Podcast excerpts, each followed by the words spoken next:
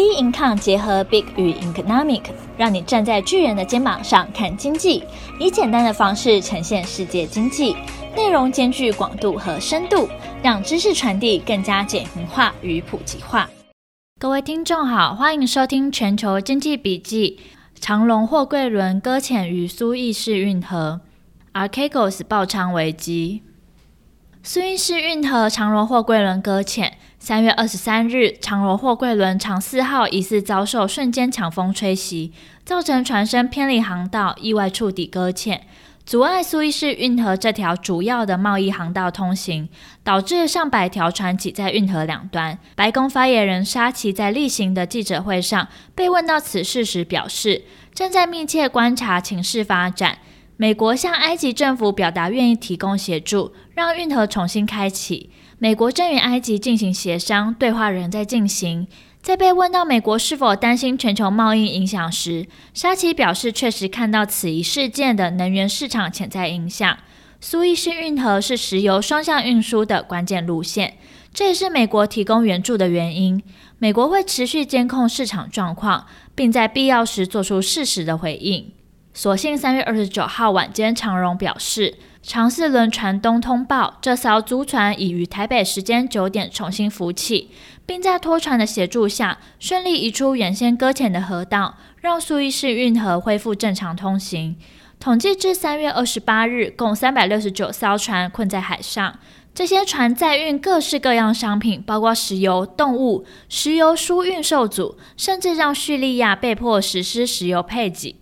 这场数年最严重的海上交通中断事故，不仅打击航运业，对仰赖运河收入的埃及而言，也是一场经济灾难。随后，埃及总统塞西在推特发文表示，尽管技术上困难重重，但今天埃及人成功结束船只搁浅苏伊士运河的危机。埃及人恢复航道畅通后，全世界货物都能顺利通过这条重要的海上航线。每天经过苏伊士运河的商船，承载着约一百万桶的原油和八趴的液态天然气，以及占全球贸易至少十二趴的商品，主要包括服装、家具、工业生产零部件和汽车部件。《华尔街日报》估计滞留货物金额达一百二十亿美元。国际航运业刊物《劳合船舶日报》数据显示，每天滞留贸易金额估计达九十六亿美元，相当于每小时四亿美元，三百三十万吨货物，每分钟六百七十万美元。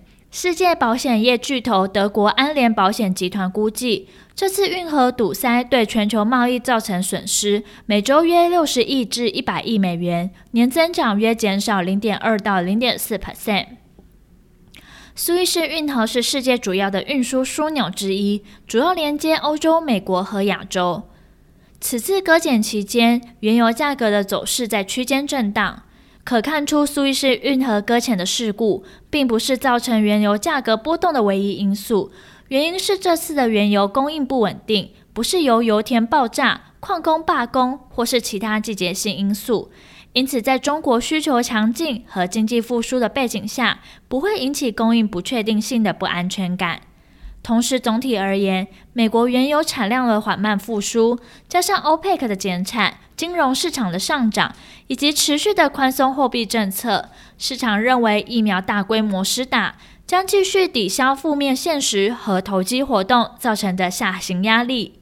Archegos 爆仓危机，韩籍基金经理 Bill Hwang 旗下家族投资基金 Archegos 的高杠杆投资传被投行强行平仓，最终拖累野村及瑞信遭受重大损失。其中，野村向客户索赔金额高达二十亿美元，市场参与者估计他的资产已从五十亿美元增至一百亿美元，总头寸可能超过五百亿美元。反映投行向对冲基金提供高杠杆所暴露的巨大风险。美国证交会亦关注事件。目前，美国证券交易委员会密切追踪 Archegos。瑞士金融监管机构也就此事件与瑞信保持联系。日本内阁官房长官加藤胜信则表示，已仔细监控野村的状况。日本金融厅将与央行共享相关讯息。野村证券声明称，因一笔交易恐使其美国分公司亏损约二十亿美元，并宣布取消上周定价三十二点五亿美元债券的发行计划。据知情人士说，造成野村损失的就是 Archegos，对野村第一季的业绩将有重大打击。此事造成野村证券在日本的股价重挫十六 percent，跌幅创下纪录。